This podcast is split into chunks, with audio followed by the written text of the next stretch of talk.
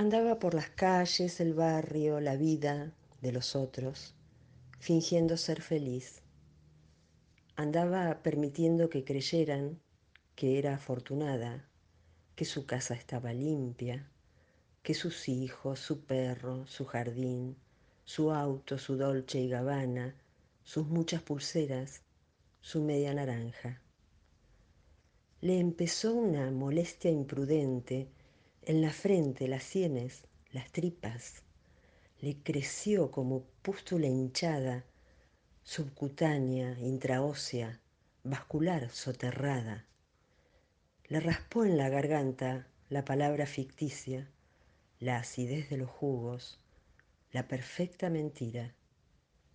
Y así como estaba, conciencia y ruido, olfativa, talámica, redactó la denuncia y envió a los contactos del estudio, del banco, de la empresa, del club, de su media naranja.